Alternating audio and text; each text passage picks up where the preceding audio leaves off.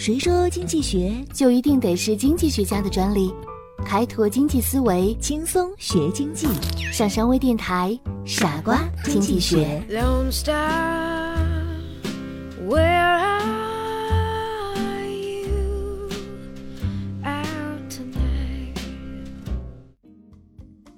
欢迎收听今天的傻瓜经济学，我是上山。浪费要比节省更有效。这个是什么意思呢？今天呢，我们聊一聊现状偏见。二十世纪七十年代，信用卡在市面上出现，成为继借记卡之外的另一种银行新型支付方式。在当时的情况下，信用卡公司会对每笔交易收取零售商交易额百分之一的费用，这显然增加了零售商的成本。一些零售商想对使用现金和使用信用卡支付的客户按不同的价格收费，借此转嫁需要支付给银行百分之一的交易费用。信用卡公司为了避免这一现象，采取了一些防范措施。当然，信用卡公司的这一举措影响到零售商的利益。由零售商利益的议会议员在国会提交了一项关于撤销信用卡公司这一做法的提案。之后，信用卡公司的游说人员便在他们的措辞上下了功夫。他们建议政府规定，如果一家公司对现金支付和信用卡支付收取不同的费用，那么信用卡支付应当被设定为默认模式，而不是像以前那样将现金支付认定为正常的默认模式。许多问题的关键在于阐述的方式。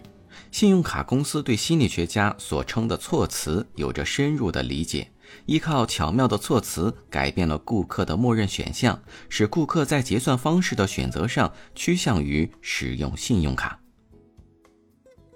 措辞之所以会有效，是因为人们在做出决定时通常会怀有一种盲目和被动的心态，他们的理性思维系统往往懒得去变换一种说法，看是否会得出一个不同的结论。他们之所以不去这么做，是因为他们不知道该如何去推翻这种矛盾。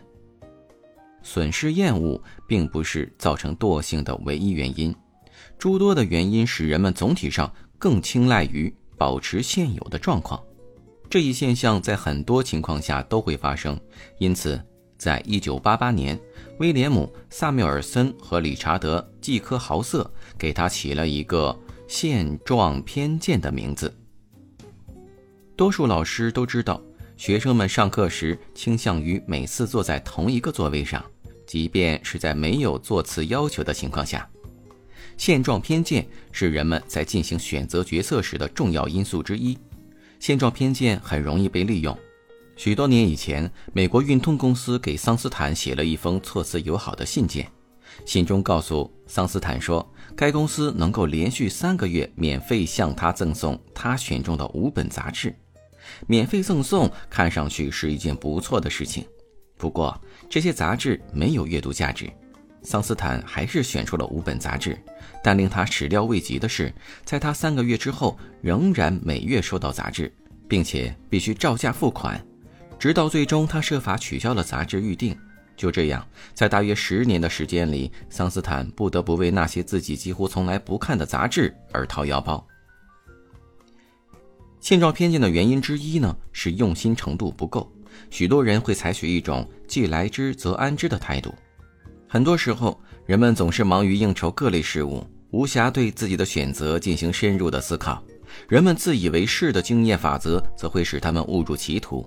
他们由于太忙而忽略了一些事情，因此，他们宁愿接受既有的现实，也不去设法判断在这种情况下是否会有不同的结果。即使是事关重大的选择，人们也往往会被各种标准的经济理论无法解释的原因所影响。巧妙的措辞就可以对个人产生一种无形的引导，从而利用人们的现状偏见。以上就是本期的内容，感谢大家的收听，我是上山，我们下期节目再见。